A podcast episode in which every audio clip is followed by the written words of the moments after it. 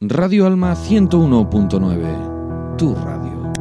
Se paró el tiempo en esta habitación, el día en que dijiste adiós, la ciudad se derrumbó. Nuestro amor brillaba tanto como el sol no digas que ahora se apagó, no digas que ya terminó. Vuelve y mírame. Quédate a mi lado hasta el amanecer. Vuelve y bésame otra vez. Igual que los dragones no se pueden domar, las noches infinitas no se pueden borrar. No te olvidaré jamás, no te olvidaré jamás. Por más que las heridas se consigan cerrar, por más que nuestra historia tenga un punto y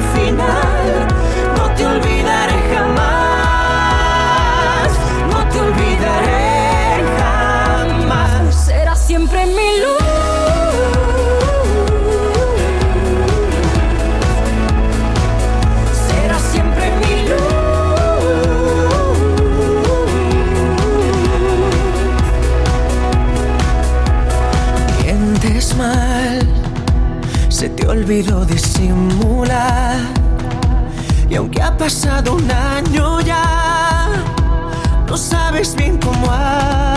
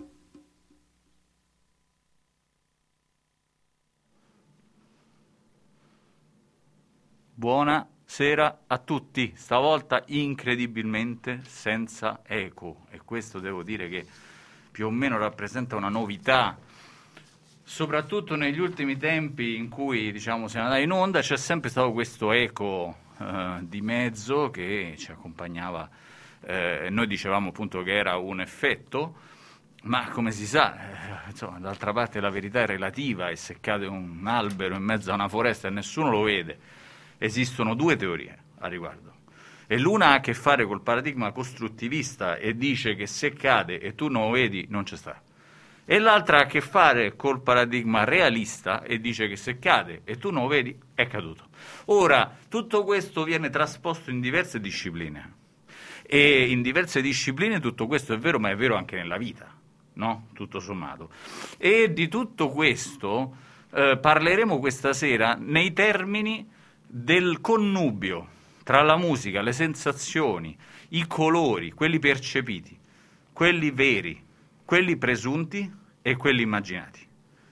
Quello che è stato definito nell'estremamente bel prequel di Giacomo e Simone, sinestesia, proveniente da un colloquio in notturna avuto con l'autore e assolutamente prolifico dal punto di vista intellettuale, eh, andatevi a rivedere il prequel e ritrovate la sinestesia in questo incredibile studio che voi avete virtualmente di fronte a voi. Ci sono io, ma c'è con me Maria Cristina Urbano. Buonasera, Buonasera. buonasera a tutti. Eh, Damiano, che apertura davvero fantastica. Siamo passati dalla poesia del prequel a questa sinestesia che cercheremo di esplorare questa sera con voi attraverso questa fantastica playlist eh, che veramente ci farà spaziare tra tutti i colori dell'arcobaleno e eh, magari farà anche risaltare i nostri true colors, come abbiamo sentito nella nostra primissima canzone della mitica Cindy. E, e, e, quindi siamo passati direttamente dal poetico al filosofico, direttamente nel, nel, in, in, medias res. Quindi, insomma, partiamo proprio eh, alla grande. Grazie, qui, ti ringrazio, ma la filosofia non è altro che appunto un modo, un modo di un modo di vivere, un modo di pensare. Questo concetto di cui noi parliamo oggi è stato pensato da me, costruito da Chiara Piccolo, che ringrazio e saluto. Oggi non è potuta essere qui, non, non è qui, ma sicuramente ha dato un contributo nella costruzione di questa playlist che io adesso non voglio lodarmi e sbrodarmi, però è onestamente veramente bella. Inoltre non è solo bella, è anche fruibile da voi ragazzi, perché voi potete andare sul canale Spotify Memento, vedervi la eh, playlist di Chromo Memento e godervela senza alcun costo, perché noi lo facciamo per noi, ma noi lo facciamo soprattutto per voi. Ecco, vogliamo dirla questa cosa, Maria Cristina? Assolutamente, una musica per passione. Infatti è su questa nota che ci tengo comunque a salutare tutti i nostri cari amici della crew di Memento che... Ma certamente sì, certamente sono, sì, che tutti ci staranno ascoltando. in presenza, ma sono qua in spirito. Eh. Ma certamente sì. E d'altra parte, se uno, sai, esistono molti test sui, eh, diciamo, colori, no? E senz'altro qualcuno l'avranno fatto pure a te, soprattutto perché in quelle serate in cui uno dice ma dai facciamo sto test così scopriamo la personalità di questa persona, in realtà non è volto a quello il test, cioè spesso e volentieri è volto magari a conoscersi meglio o piuttosto a bersi una cosa, no? E allora uno dice solitamente qual è il tuo colore preferito, così ex abrupto. Ah, ex abrupto il mio colore preferito è niente proprio di meno che l'azzurro. Ah, vedi? perché sì. sembra che la risposta principale, per esempio la mia, fu appunto il rosso. Quindi dicono che la, la, la, diciamo, la maggior parte delle persone vedano il rosso come prima cosa ex abrupto, però poi non è vero perché esistono anche lì altre teorie. Tutto, vedi, è tutto estremamente relativo e relativizzato. Uh, a te è capitato di vedere un suono? Di vedere un suono, vedere un suono, ecco vedere un suono, non lo so, ogni volta che io penso a Bruxelles, penso Mm. di vedere un suono. So- Mm. Penso a, visualizzo Bruxelles e sento, non lo so, il, il rumore delle, delle scarpe che camminano su- sui, sui San Pietrini, passatemelo bagliati, o eh, non lo so, l'odore del, del waffle che è lì in preparazione nella macchinetta eh, lì appostata a- alla fermata di Louise. Insomma, a- ci sono ovviamente chiaramente molti, molti suoni, sapori associati a dei colori che ti rimandano anche a casa, ad esempio l'odore del mare della mia carissima città natale, Bari. Tu invece, eh, Damiano, cosa, cosa ti ricorda? Quando pensi a un colore, cosa, cosa- cosa percepisci? Io, Pensi al tuo eh, rosso. Sì, beh, sai, insomma, per me rosso vuol dire molte cose, però generalmente, ecco, quella cosa che hai detto degli odori me- mi riguarda di più, nel senso che quando vedo un posto, e vedo, lo intendo non, te- non solo in termini, diciamo, oculistici, eh, lo eh, percepisco in termini di eh, anche l'odore che mi ricorda. Se io sono a casa lo riconosco dall'odore che ha eh, la terra o gli alberi intorno a casa mia. Questo è il mio concetto. Associato a un colore del cielo, ad esempio. Dalle mie parti piove molto. Eh, in pochi sanno che... queste. mm, eh? Anche da queste. Sì, anche da queste, però è strano dirlo di una città del centro Italia, no? Ed è la seconda città più piovosa, quella dove sono nato io, dopo Udine. In pochi lo sanno. Quindi il cielo, che io ricordo, per esempio, della mia città, non è mai sereno. È sempre un po' velato, un po' nuvoloso. E quindi certe volte fa questi tramonti volti al rosso. Io amo molto i tramonti. Andavo a fare i bagni nei cancelli di Ostia, partendo da Roma o anche da Velletri, ehm, più o meno nel tardo pomeriggio, in modo da poter essere lì soltanto al tramonto, dove non c'era nessuno, ci stavo solo io, e mi potevo fare il bagno. Lo facevo apposta, perché adoro il tramonto, in questo senso il rosso lo lego al tramonto. Poi un giorno mi hanno scocciato la macchina, non ci sono andato più, però questa è la realtà. Eh, l'altra è un'altra realtà che mi diciamo, piace di più, mettiamola così. E farsi il bagno al tramonto è bello, no? Beh sì, farsi il ballo al tramonto è bello. C'è anche... Sul Tirreno. Sul Tirreno. Io, io sono più una bimba dell'Adriatico. E allora ti piace l'alba. Eh, cioè, là, là ha un però, senso. Insomma, il tramonto c'ha sempre un che di romantico, poi Eh. i bagni di notte, insomma, sono stati un po' eh, il leitmotiv magari della tua, della tua adolescenza. Io Mm. avevo questo amico che aveva una bellissima casa eh, in spiaggia e eh, ricordo dopo il liceo c'era sempre questa serata a casa sua che finiva con un bel falò sulla spiaggia e quindi poi c'era il bagno eh, di notte con gli amici sulla spiaggia. E queste sono, so, eh, Anche io in Puglia, intorno, vi- vicino Taranto, una volta feci il bagno di mezzanotte a Ferragosto e fu una figata clamorosa. Una cosa che oggi sarebbe science fiction. Perché c'era talmente tanta gente, ragazzi, che non ci avrebbero autorizzato mai. Adesso mettiamo tre canzoni di fila e la prima l'ha scelta Simone, che saluto. È mm, una canzone che piace molto ai giovani, io, io credo, ma is featuring un mito della musica.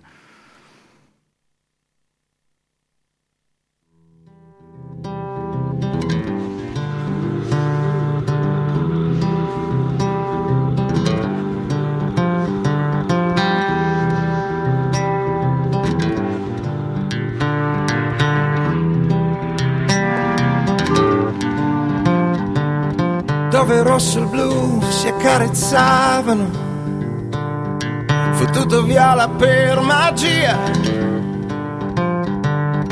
Quando il giallo e il blu si intrappolarono, diventò tutto verde fino all'orizzonte. Giallo e rosso senza ipocrisia, decisero di entrare l'uno dentro all'altro perché arancione dentro la foglia cresceva in sé. Quando si trovarono di fronte il verde e il viola riconobbero una sfumatura blu. Bianche nuvole di notte esplosero nel vento che ne fece un grande cielo azzurro. Luce prese il fiato da un respiro rosa e poi lo regalò. Uh, a quegli amanti che si nascondevano in un cuore nero. La luce e il cielo scoperchiò. E accese tutto per vedere se ci sia sempre bisogno di un perché per far l'amore.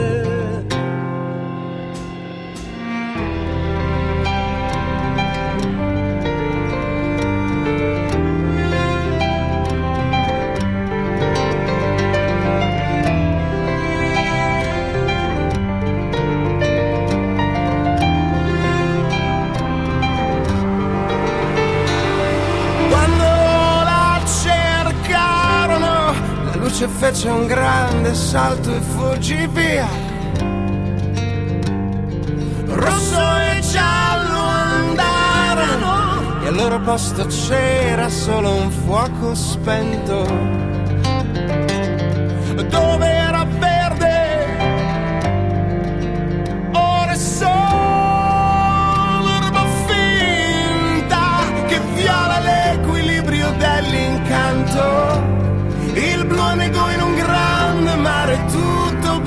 bianco. Uh, La luce prese il fiato da un respiro rosa e poi lo regalò. Uh, a quegli amanti che si nascondevano in un cuore nero. La luce e il cielo scoperchiò. E accese tutto per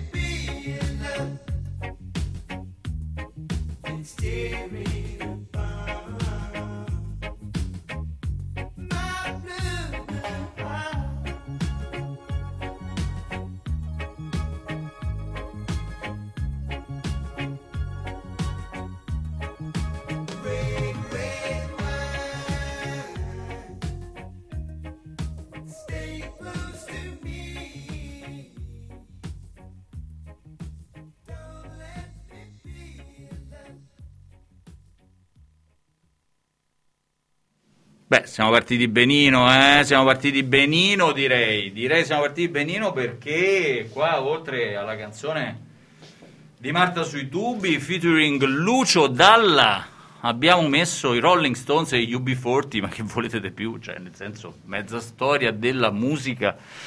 E tutto sommato, parlando nel fuori onda di Memento, oh, si parla sempre di un sacco di cose, non le saprete mai tutte.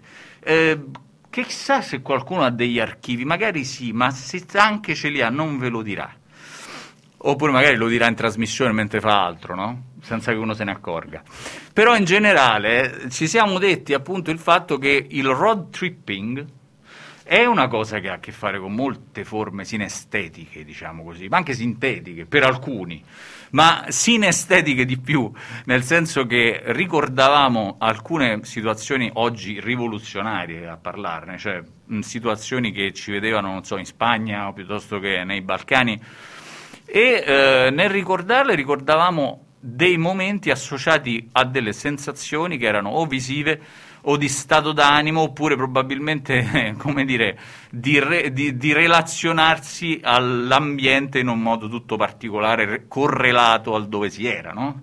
Che poi abbiamo scoperto che andati nello stesso posto. Esatto, abbiamo fatto le- il, il viaggio di laurea entrambi in Spagna e niente, A Valencia? tanti- a Valencia Come tappa, insomma, perché poi Esatto. No? Si gira poi là. No, per me è stato, diciamo, Valencia e, e- Valencia e sto, Valencia e sto, eh, però insomma è stato, sono state due settimane in cui veramente si è esplorata la città, ma anche fatto nuovi amici, eh, la vita notturna di Valencia, insomma, nota per insomma, essere particolarmente vivace, quindi insomma... Noi qui a Radio Alma abbiamo appunto eh, una delle persone che lavora con Davide che è di Valencia, lo stesso Davide credo sia comunque sia di quelle parti, se non proprio valenziano, ma non parliamo sicuramente di qualche cosa che è estraneo a Memento. D'altra parte, eh, ragazzi, chi è che non ha avuto il mito della Spagna connesso al mito dell'Erasmus, commesso al mito... de- Diciamo che c'è stata tutta una fase in cui era un aprire in Europa, no? che poi era quella in cui io diventavo un po' grandino, anche tu. Eh, però tutto sommato, onestamente, dopo aver fatto tutta sta corsa ad aprire, no? È incredibile ritrovarsi qua con le mascherine, con i lockdown, attento 100 metri, il coprifuoco, un momento arretrato di un'ora, soprattutto, cosa di cui si è, si è lamentato quasi tutto il mondo, diciamo, in settimana. E, insomma, rime- rimettere tutto questo in ballo come? Forse proprio soltanto ricordandosi di che colore era quella sensazione là, no? O di, di che natura era quella sensazione là. Se tu dovessi associare, per esempio, un colore a quel viaggio di laurea là, a Valencia, quale, quale gli associeresti e perché? Beh, eh, Damiano, dopo tutto, cioè, questa, questa associazione mi viene proprio naturale. Abbiamo, abbiamo appena tolto il Red Red Wine e cioè, per me l'associazione con la sangria e il rosso è veramente automatica. Cioè, un po' la sangria fa anche molto estate, fa anche molto spensieratezza, fa anche molto... Ecco, non so, eh, il tema del cogli l'attimo, quello che stavamo dicendo anche prima, cioè che probabilmente questa, tutta questa situazione, tutta questa, tutte queste misure che sono necessarie, però ci hanno tolto eh, un po' questo senso dell'improvvisazione eh, e ci hanno portato invece a eh, programmare in maniera più attenta non solo cosa fare, ma anche ovviamente chi eh, vedere, chi frequentare. Eh, ovviamente limitandolo in maniera esatto, limitandolo in maniera eh, sensibile. Eh, non so, eh, il cuddle buddy che sono scelti oppure insomma necessari per molti. Per esempio, eh, appunto, vedete questo concetto del cuddle buddy, che appunto è un concetto molto belga in realtà, perché eh, qui hanno pensato giustamente, hanno detto, beh, noi chiudiamo tutto, però, insomma, l'amico un po' cuddle, dai, no? Con cui tutto sommato fa chiacchierata, manco te la pian caffè, perché il caffè non c'è, ti prendi il caffè da sport, oppure ti fai la corsa, Esatto. non so, sto immaginando delle cose. Ormai le passeggiate col caffè da sport sono il nuovo aperitivo, cioè insomma. Noi tra l'altro devo dire che insomma eh, voi sapete che la, la nostra diciamo abitudine e attitudine Maria Cristina ancora non era qui, non perché non era nata, ma perché non era ancora immementata. Eh, noi finivamo qua, no? E insomma si andava in un noto locale del centro di Bruxelles mh, a ballare dopo la trasmissione, no? con un, un tripudio di persone, no, tutte quante sensorialmente a posto, Esatto. soprattutto. Tutte quante Ecco. sul pezzo. Tutte, vai, tutte quante sul pezzo, esattamente. Ed era, ed era una bella cosa, da questo punto di vista noi abbiamo dei ricordi che sono molto importanti, eh, sono rimasti anche nella storia e anche nella fotografia della città di Bruxelles. Tu non lo sai Maria Cristina, ma esistono pezzi... I famosi diciamo- archivi di cui parlavamo sì, prima. esistono archivi, ma esistono anche appunto pezzi quasi eh, waroliani, diciamo, di, di- di- questa- di- questo momento quando prende la tangente, ma non nel senso dei sordi, quando finisce va a finire nell'esprimersi in modo un pochino più, ecco, sinestetico, diciamo, di mettere quello che veniva fuori da qua, seminato qua in studio, eh, alla prova della realtà, no?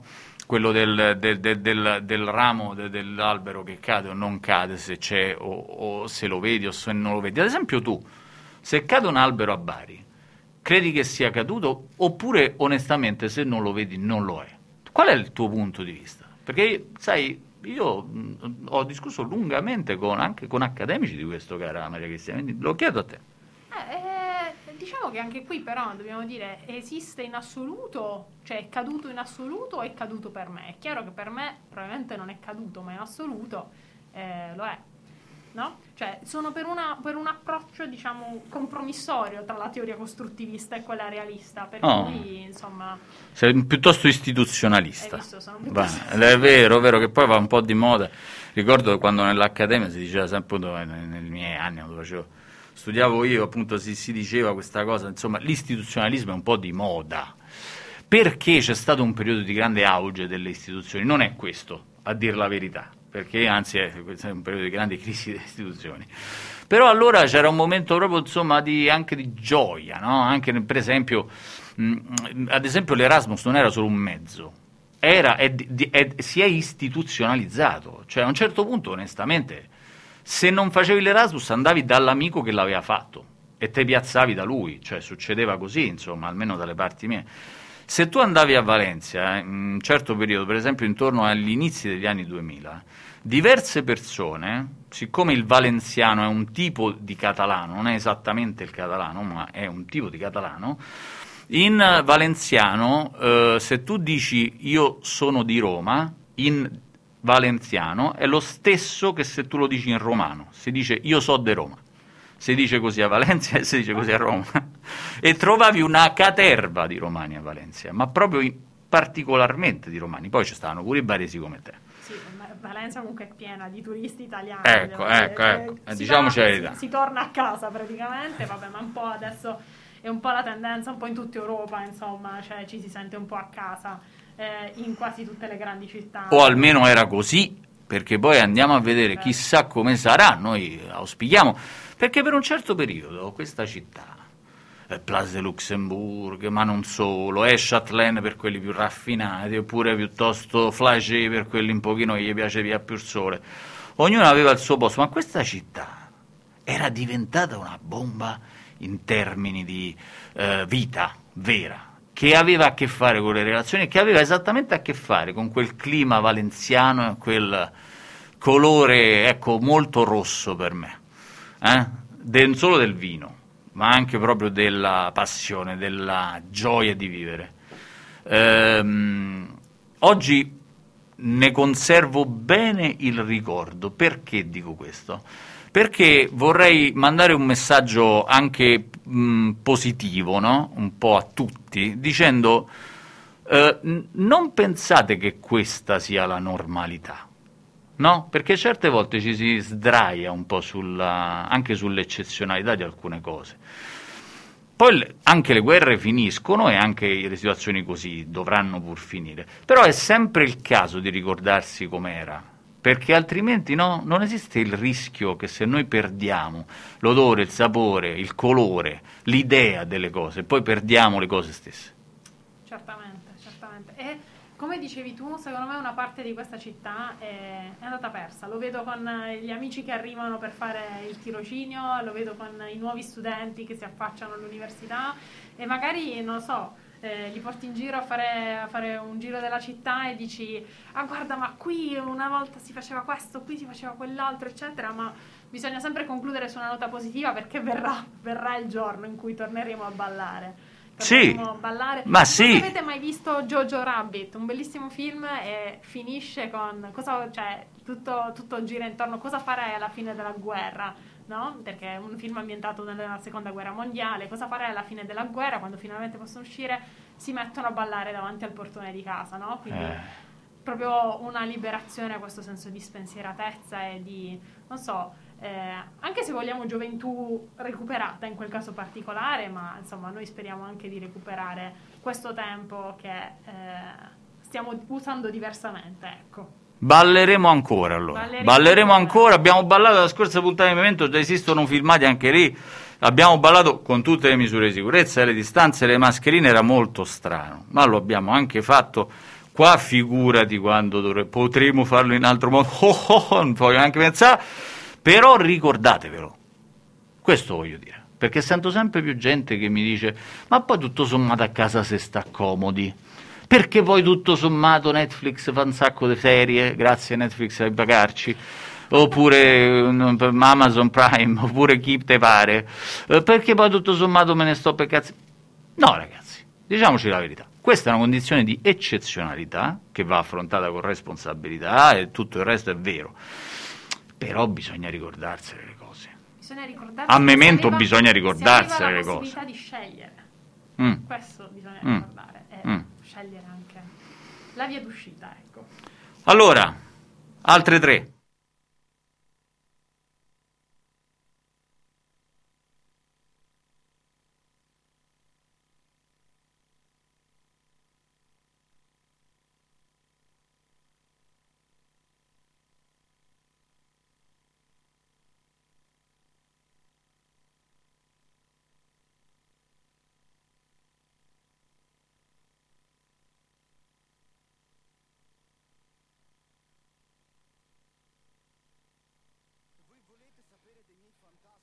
C'ho 21 anni, posso ancora permettermi di incazzarmi. Le parole sono le mie sole armi Fino al sole voglio sollevarmi Ma non sollevarmi sta melma di dosso. Io vorrei farlo e non posso, non è roba da poco. Strillare mentre questi mi fanno le foto. Come ti senti? Disinnescato. Come ti senti? Disinnescato. Ma dimmi come posso io Che sono una bomba orologeria. Sentire fermarsi quel ticchettio. Se muore la minaccia muore pure la magia E non conviene mica. Chi vuole che mi fermi? Dio lo Aspetto sto momento da un'intera vita. Sono nato per esplodere Comincio a correre. Se non sento la paura cosa vuoi che dica? Non volevo sprecarla così. La mia rabbia non volevo sprecarla così. No, non volevo sprecarla così. La mia rabbia non volevo sprecarla così. Ah! Panico, panico. Sto dando di matto. Qualcuno mi fermi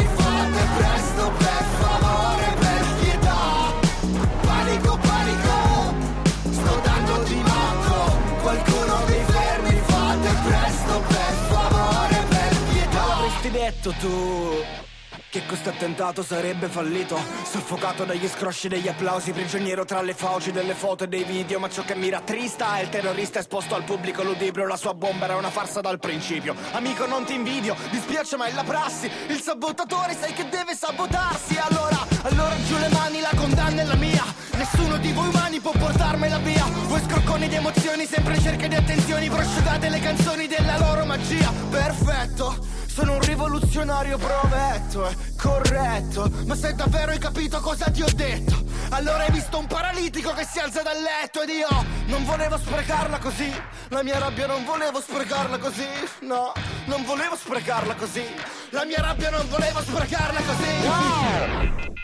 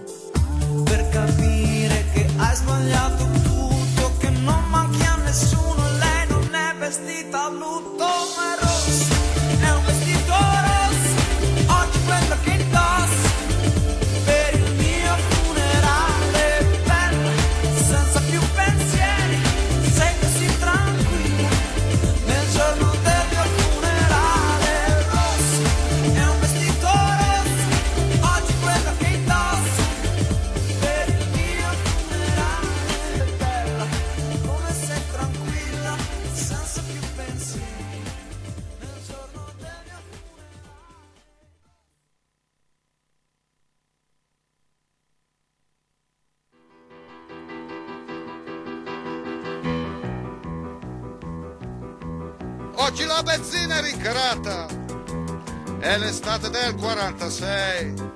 Un litro vale un chilo di insalata, ma chi ci rinuncia a piedi chi va? L'auto che comodità.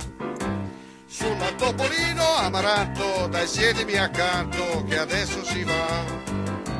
Se ne lascio sciolto un po' la briglia, mi sembra una briglia, rivali non ha. E stringi i denti la bionda, si sente una fionda e a forza un sorriso con la fifa che c'è in lei. Ma sulla Topolino amaranto si stacca un incanto, il 46. Sulla Topolino amaranto si va che un incanto nel 46. Se le lascio sciolto un po' la briglia, mi sembra una briglia, rivali non ha. E stringi i denti la bionda, si sente una fionda e abbozza un sorriso con la fifa che c'è in lei, ma sulla Topolino amaranto si va che un incanto nel 46.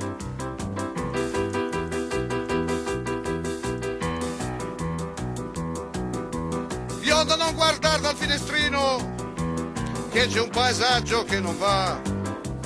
È appena finito il temporale, sei case su dieci sono andate giù. Meglio che tu apri la capote e con i tuoi occhioni guardi in su.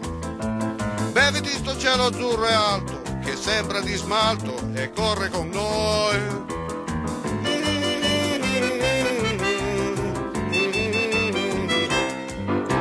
Sulla Topolino amaranto si va che un incanto nel 46.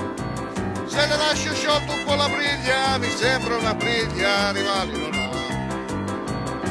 E stringi denti la bionda, mi sembra una fionda, e abbozza un sorriso con la fifa che c'è in lei, ma sulla Topolino amaranto va che un incanto nel 46. Topolina Topolina! Topolino! dai!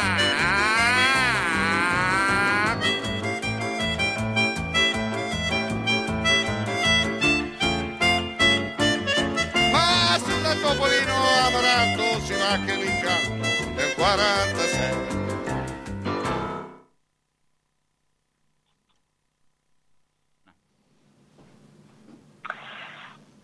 Quando sarà finito tutto, cosa faremo? Torneremo a ballare. Eh, questa è mm, buonasera a tutti. E buonasera a Memento, naturalmente i mementini che sono in studio, ma eh, questa è una frase che io ho sentito in un, eh, in un film, si chiama Jojo Rabbit, ma sicuramente non è solamente di, di quel film, è un film molto recente tra l'altro, ma è un film che poi eh, ha segnato l'inizio di, di- di una pandemia perché, e che non ci ha portato più a ballare. Quindi quando io ho immaginato la prima cosa da fare appena finita la pandemia, sicuramente questa frase mi è risuonata in testa mille volte, anche perché eh, Maria Cristina che è in studio lo sa benissimo, è una delle pochissime, proprio una, se- una delle sere eh, prima che ci fosse il lockdown a, a Bruxelles, eravamo in un locale, ballavamo e noi non sapevamo che sarebbe stata una delle, delle ultime sere a poter fare una cosa del genere. Quindi quando finirà tutto sì che torneremo a ballare, lo faremo, lo faremo ancora più forte, intensamente e tutti insieme e esprimeremo noi stessi al, al meglio tutto quello che non ci siamo potuti dire durante queste- questo periodo di pandemia che comunque finirà e noi saremo lì a ballare sulle punte o non proprio sulle punte, sulle mezze punte, ma corpo a corpo. Allora, e voi torneremo a ballare? Io spero di sì perché quei mementini in serate storiche e Damiano lo sa benissimo, quindi torneremo Beh. anche noi a ballare e a portare i mementi in giro per la città. Ci vuole. Di che colore è la gioia e di che colore è la rabbia? Eh, però qui su di me si gioca un po' in maniera inversa perché per me gioia è rosso. Mm. Eh, cosa che qualcuno, per qualcuno suggerirebbe rabbia, rabbia assolutamente è nero, nero, nero, nero. Bene. Però gioia è rossissimo, intenso. Che cosa, che cosa ti fa venire in mente la sinestesia? Beh, sinestesia significa ehm, una, una frase che in sé contiene un controsenso, possiamo dire così, quindi ehm, mi fa venire in mente qualcosa che all'interno dello stesso contenitore si contraddice. Hai mai visto un suono che canta o un colore che canta? Sì, sì, forse nei, nei sogni, sì, sì, sì, un colore che nei miei sogni aveva una musica di sottofondo, sì.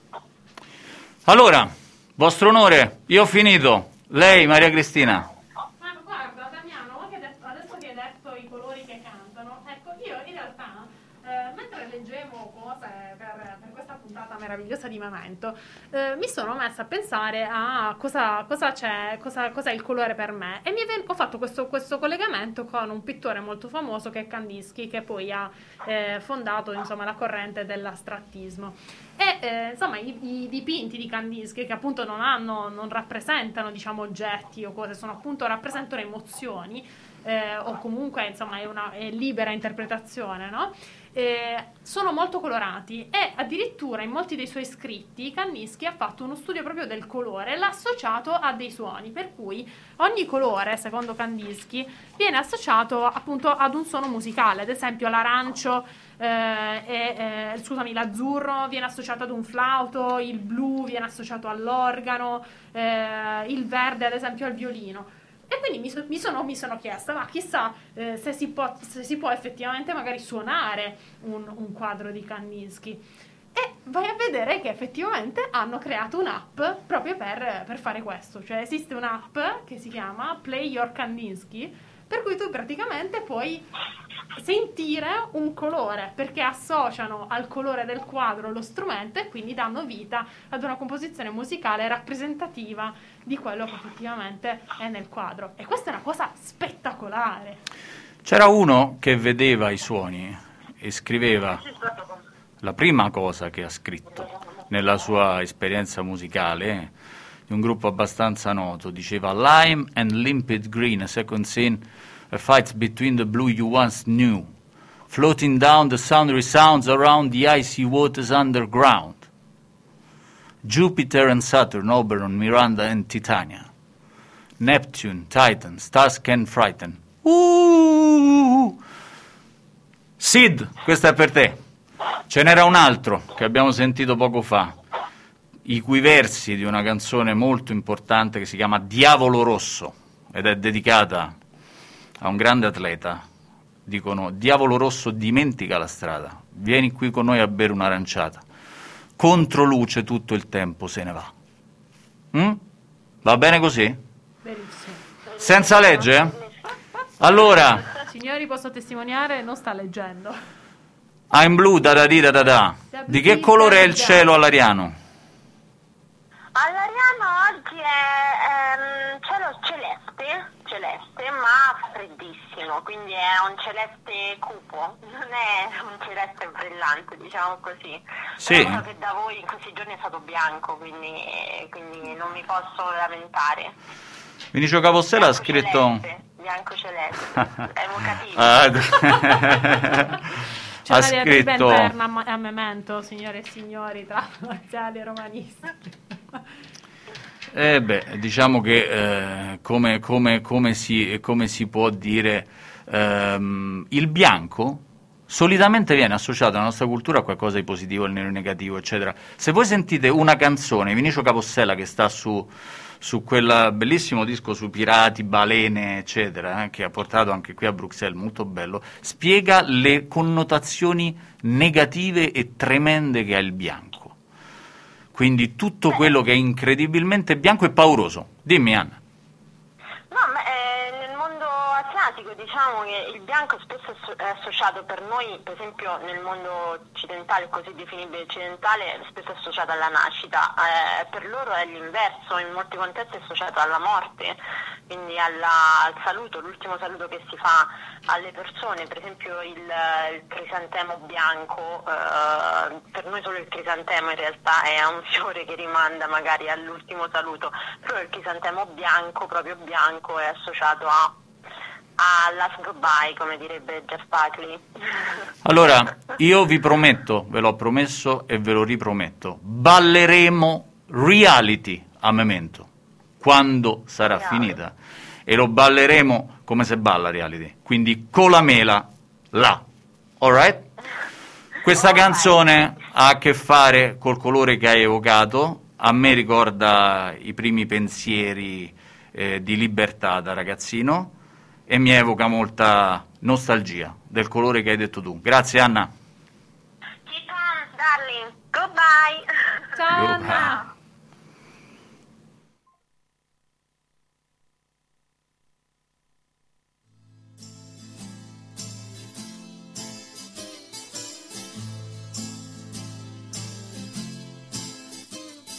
Avevi ragione tu, mia cara, la vita non dura mai una sera, il tempo di una follia è breve, fugge via.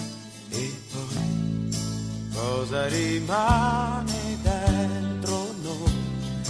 Questa celeste nostalgia, questo saperti da sempre ancora, ancora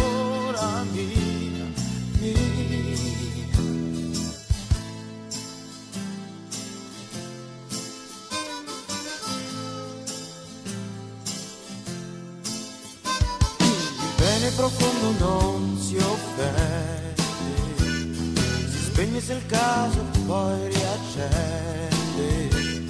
Passione violenta sì, comprendimi amica mia, tu puoi. Tutto normale fra di noi, cara celeste nostalgia, dolce compagna di storie d'amore,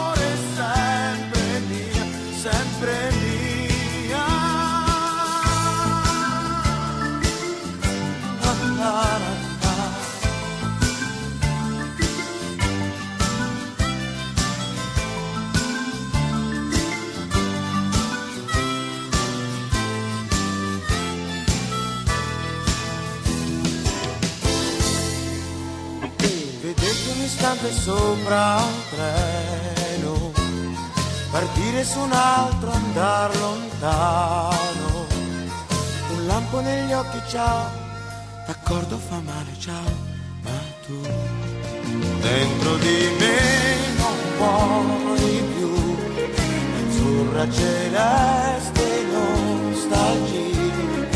Qualche parola affettuosa, un po' poco forse no. Amore mio grande amica mia, cara celeste nostalgia, un'ora, un giorno, una vita, che cosa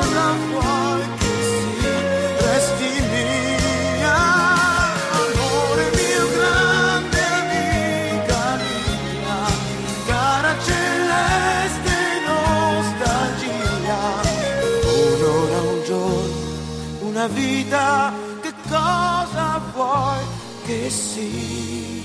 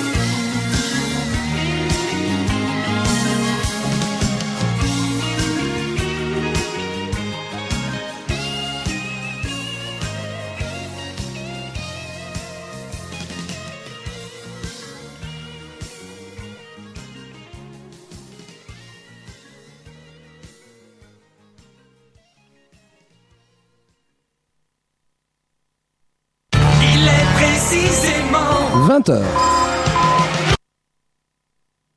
Allora, ricominciamo, ehm, come avrebbe detto un noto cantautore italiano che ha lavorato anche con Battisti, ma ha fatto anche l'Isola dei Famosi, insomma si va giù e si va su nella vita.